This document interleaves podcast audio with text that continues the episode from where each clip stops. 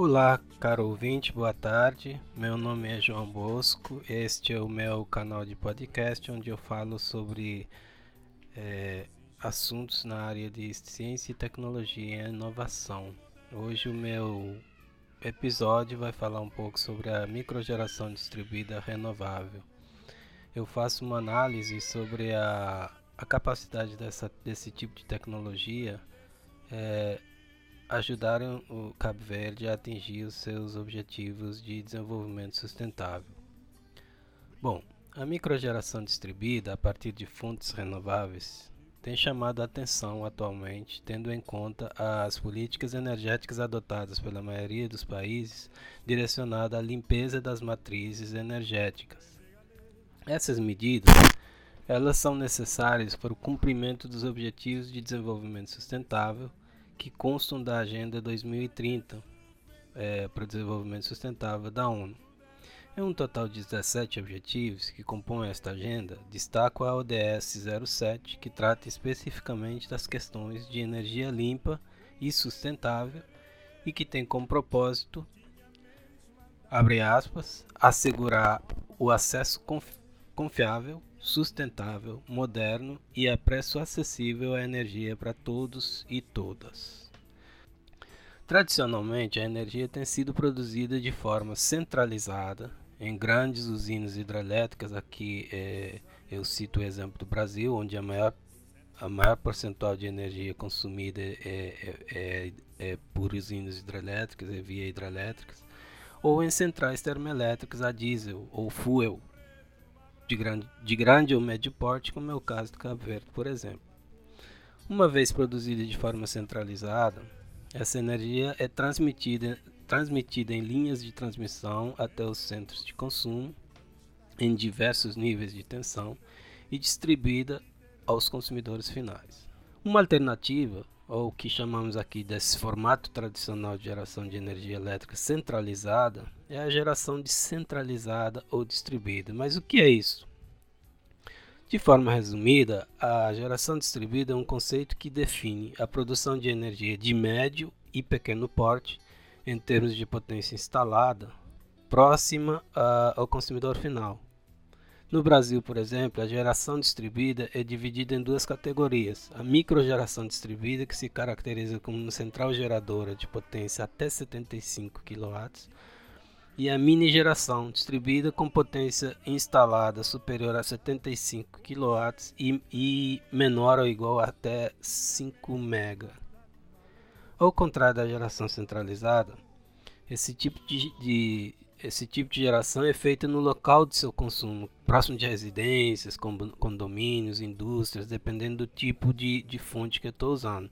Ou seja, ele dispensa a infraestrutura de transporte, as, a, aquelas linhas de transmissão que eu falei para vocês anteriormente, o que resolve grande parte das implicações técnicas para atendimento de demanda de energia é, de forma centralizada. A geração distribuída ela tem uma série de vantagens em relação à tradicional é, geração centralizada unidirecional. Uh, a primeira vantagem é a questão da redução das perdas técnicas, como eu não tenho essas infraestruturas de transporte, é, é, isso é, um, é uma, é uma, uma das vantagens óbvias desse tipo de, de, de geração. O segundo é o custo de implantação, que é bem menor, tanto do ponto de vista financeiro como do ponto de vista de impactos ambientais, pelo porte e pelo viés de opções é, por fontes renováveis. Um terceiro ponto positivo é eventual alívio de carregamento é, máximo das, das infraestruturas de transporte existentes nos grandes centros. E isso vai evitar, é, por exemplo, novos investimentos em reforços, por exemplo. A, a quarta questão, da, da, a quarta vantagem é a questão da versatilidade desse tipo de geração. É, a geração distribuída ele pode ser projetada para consumo próprio, sem conexão à rede elétrica, os sistemas que a gente chama de sistemas off-grid, uh, em locais remotos ou conectados à rede elétrica, uh, as chamadas sistemas on-grid, que podem ser eh, compensadas, que podem ter compensação financeira ou desconto na fatura de energia elétrica, como é o caso do Brasil sobre, sobre sob regulamentação em vigor desde 2012. A quinta vantagem é que, aliadas às recentes e promissoras pesquisas por fontes de, de armazenamento de energia, a geração distribuída ela pode contribuir sobremaneira para aumentar a disponibilidade, a autonomia e a independência energética. Tudo isso é, pode contribuir para um melhor casamento entre demanda e oferta de energia ao longo do dia, com um melhor custo-benefício ao consumidor final. Cabo Verde é, é, um, é um dos estados membros da CDAO que tem se destacado em relação à produção e promoção do uso das energias renováveis é, o país é dotado de condições excelentes em termos de potencial de geração de energias renováveis, mais especificamente, ou as mais populares, é a, a solar e a eólica. Além disso, as políticas públicas têm sido direcionadas à exploração desses recursos energéticos em detrimento de combustíveis fósseis. E, por exemplo, dimensões ventiladas no passado ao uso de usinas nucleares flutuantes como alternativa. É, sobre esse assunto, eu escrevi um artigo de opinião no jornal A Semana intitulado A Moda Agora é Usina Nuclear Flutuante, em agosto de 2017, onde eu opinava a favor dos que defendiam as renováveis. Naquela época, o país eh, sofria com recorrentes cortes de energia e discutia-se discutiam-se alternativas para contornar, além dos cortes, a dependência externa, o aumento e a volatilidade dos preços dos combustíveis. De lá para cá, discursos acertados do então é, governo do, do, do primeiro-ministro José Maria Neves e políticas energéticas ambiciosas de 100% de penetração de energias renováveis colocaram Cabo Verde no, no caminho certo em que se encontra hoje. Em declarações à, à Rádio ONU, a quando da sua participação na COP21, que aconteceu eh, de 30 de novembro a 11 de, de dezembro de 2015 em Paris, o então primeiro-ministro José Maria Neves já defendia energicamente a ambiciosa meta de 100% de penetração de energias renováveis na matriz de energia elétrica do país. E, naquela época ele defendia até essa meta até 2000, 2030. Bom, seguindo nessa linha, é, no, em seu discurso, o discurso proferido a 27 de setembro de 2009, na, na, também na Assembleia Geral da ONU, é, o atual primeiro-ministro de Cabo Verde, é, Ulisses Correia Silva, ele reiterava a ambição do país de atingir 100% de penetração de energias renováveis para suprir demanda de energia no país até é, a meta até 2040 obviamente com, a, com alguma, alguma atualização na data final de entrega, né? Mas pouco importa se é em 2030 ou 2040. É, essa estratégia ela tem dado muito certo, pelo menos na questão da promoção e aumento da, da taxa de penetração das renováveis em Cabo Verde. O marco é, regulatório no setor das energias no país, ele remonta ao ano de 2011, segundo dados da Direção-Geral da Energia de Cabo Verde, com atualizações ou com alterações em 2018. A regulamentação do setor estabelece as figuras do produtor independente e do microprodutor como os novos, os novos atores no mercado de energia renovável é, essa, essa legislação em vigor ele prevê incentivos fiscais, aduaneiros e regime remuneratório por quilowatt-hora de valor fixo para os novos agentes de mercado. Elementos esses que servem como forma de atração de investidores para o setor das energias renováveis. Além disso, um ambiente de facilitação do processo de licenciamento ambiental para empreendimentos concessionados e locados nas ditas zonas de desenvolvimento de energias renováveis, criadas no âmbito do Plano Estratégico Setorial das Energias Renováveis previstas no mesmo diploma. Atualmente, segundo dados estatísticos do DGE, eh, o país conta com uma taxa de penetração de 18,4%, que é 93 gigawatts hora de renováveis do total gerado e consumido no país. Desse total, 33,6 megawatts pico de potência instalada é de produtores independentes, 4,4 de microprodutores. Fazendo uma um, um, olhando assim por, por ilhas, a gente tem uh, acima da média estão as penetrações na, nas ilhas do Sal, São Vicente, no limite da média a ilha da Boa Vista com 18,3 são Vicente, é, Sal tem 27,6, São Vicente 27, Boa Vista no limite com 18,3 e abaixo da média estão as produções nas ilhas de Santiago e, e, e Santo Antão, Santiago com 15, Santo Antão com 8,6. As ilhas de São Nicolau, Maio, Fogo e Brava ainda não têm nenhuma participação de energias renováveis na matriz energética uh, do país. Ou seja, um longo caminho ainda a, a a percorrer rumo à ambiciosa e saudável meta dos 100%. O retrato atual mostra um acerto é, das políticas públicas na promoção e criação de um ambiente de negócios em torno é, de um consenso é, de promoção das energias renováveis em detrimento de fontes primárias baseadas em combustíveis fósseis os impactos ambientais, a dependência externa, o aumento e a volatilidade de preços formam, formaram as âncoras desse consenso.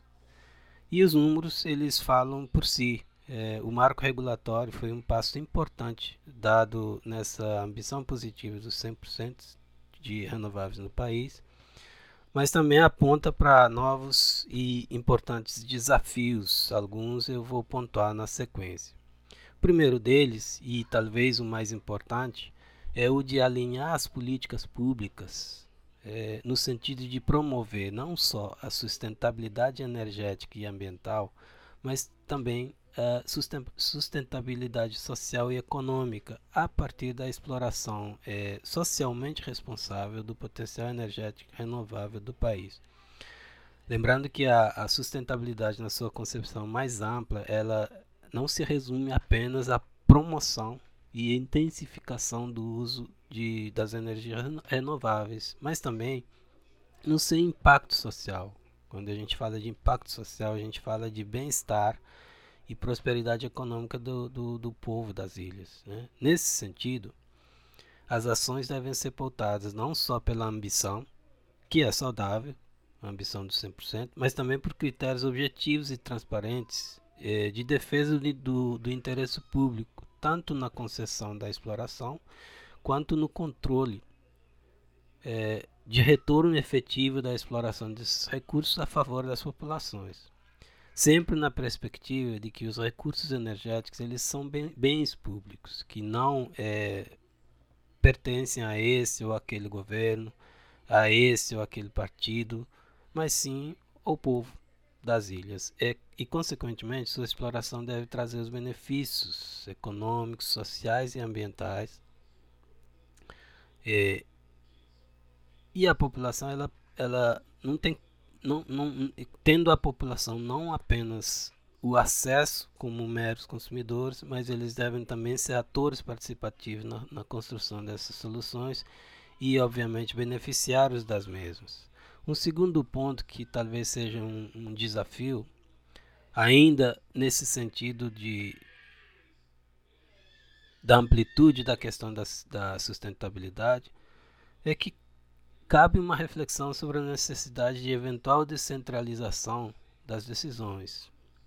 É, necessidade essa é, é, de uma maior e, e efetiva participação de representantes da sociedade civil na forma uh, de acesso à publicidade, audiências e licitações públicas, eventualmente sob o olhar da crítico também dos órgãos de defesa dos consumidores, nas etapas dos concursos de concessão de novos empreendimentos nas, nas, nas zonas especiais, é, identificadas como potenciais de alto potencial de geração de energias renováveis concursos esses, esses concursos, é, eles não podem ser tão simplificados como, como é previsto na legislação, mas é, sim, eu acredito que é, mais, de forma mais vantajosa elas têm que ser criteriosas.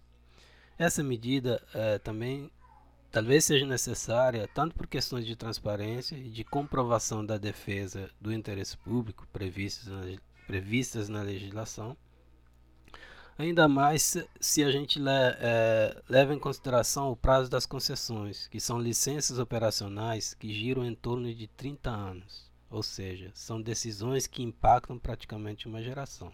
Por isso eu acho é, que é salutar que essas decisões sejam tomadas de forma descentralizada, com participação da população e de forma menos monocrática possível. A figura da legislação é centrada praticamente a todas as decisões na, na, no, na Direção Nacional de Energia. É por isso que eu, eu considero essa descentralização uma hipótese que deve ser colocada em discussão. Ainda uh, na legislação em vigor, percebe-se uma preocupação legítima com a organização e desburocratização do processo com a, com a criação, com a criação das, das zonas de desenvolvimento né, ou de, de alto potencial de energias renováveis. Existe essa preocupação do processo simplificado, eu, eu acho que ele, uh, o simplificado aí é no, no sentido de menos burocrático, né? mas isso não pode servir de brecha para eventuais espe especulações, falta de transparência, de abertura à ampla concorrência e de defesa do interesse público. Nessa perspectiva, a defesa do interesse público deve sobrepor a questão da pressa de se chegar aos 100%. É, é preferível chegar aos 100% com os recursos energéticos públicos revertidos a favor da população de forma efetiva do que gerando riqueza para os mesmos já ricos empresários de sempre. Alguns só visam apenas o lucro sem se importar com o bem-estar do povo, a gente sabe muito bem disso. É... E aqui vale também fazer um paralelo com o que acontece nas, nas zonas turísticas especiais. É outro setor importante que é o turismo. Será que o modelo, o modelo de entrega dessas zonas especiais, no caso do turismo, para exploração de grandes massas, somente esse modelo, é, exploração que eu estou falando por poderosas redes internacionais, será que esse modelo é, é realmente um modelo sustentável de turismo? Será que ele está refletindo é, no bem-estar, na prosperidade da, da, da, população de Cabo Verde? É isso que a gente fala é, na questão do foco em sustentabilidade social e geração de prosperidade e bem-estar para a população, que na verdade é, é o, o beneficiário, o, o, são bens públicos, pertencem à população de Cabo Verde. Essa mesma reflexão ela vale também para o setor das renováveis. Um terceiro ponto desafiante é, nesse setor é a criação de um ambiente de negócios e de investimentos que aos poucos e cada vez menos seja independente em termos de tecnologia e mão de obra externa. O aproveitamento das fontes primárias de energia renovável no país não deve criar uma nova dependência agora tecnológica, que também tem impacto na volatilidade dos preços. Esse é um caminho longo. É, esse ponto também depende de políticas públicas e envolvimento das instituições de ensino, pesquisa e de promoção de ciência, tecnologia e inovação do país. O incentivo do do empreendedorismo jovem com a criação de políticas efetivas de acesso ao crédito por parte de investidores nacionais é primordial para que esse desafio seja alcançado.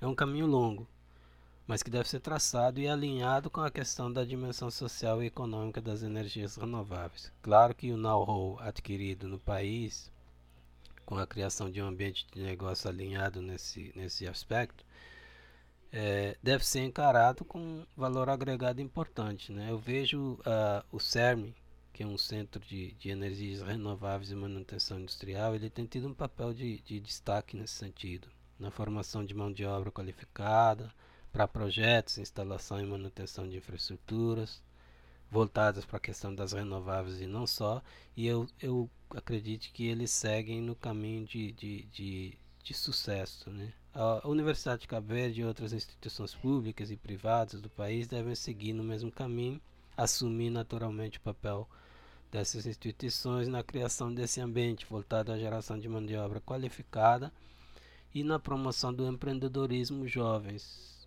é, que esses nossos jovens eles devem é, é, se associar à criação de, de, de soluções para uma cadeia de produtiva necessária para a geração renovável e uma cadeia produtiva cada vez mais com participação de produtos desenvolvidos no país.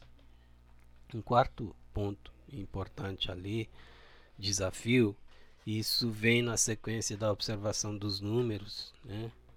é que é, olhando esses números a gente percebe que existe um desafio de promoção e de popularização da microprodução residencial. É, Percebe-se que do ponto de vista de impacto social, a microgeração residencial ela traz um benefício real ao bolso do consumidor, porque ele, pelo menos na, na legislação vigente, ele desconta diretamente da conta de energia uh, dele. Ele vai pagar o que ele não produz. Né? Então é um benefício direto para o consumidor.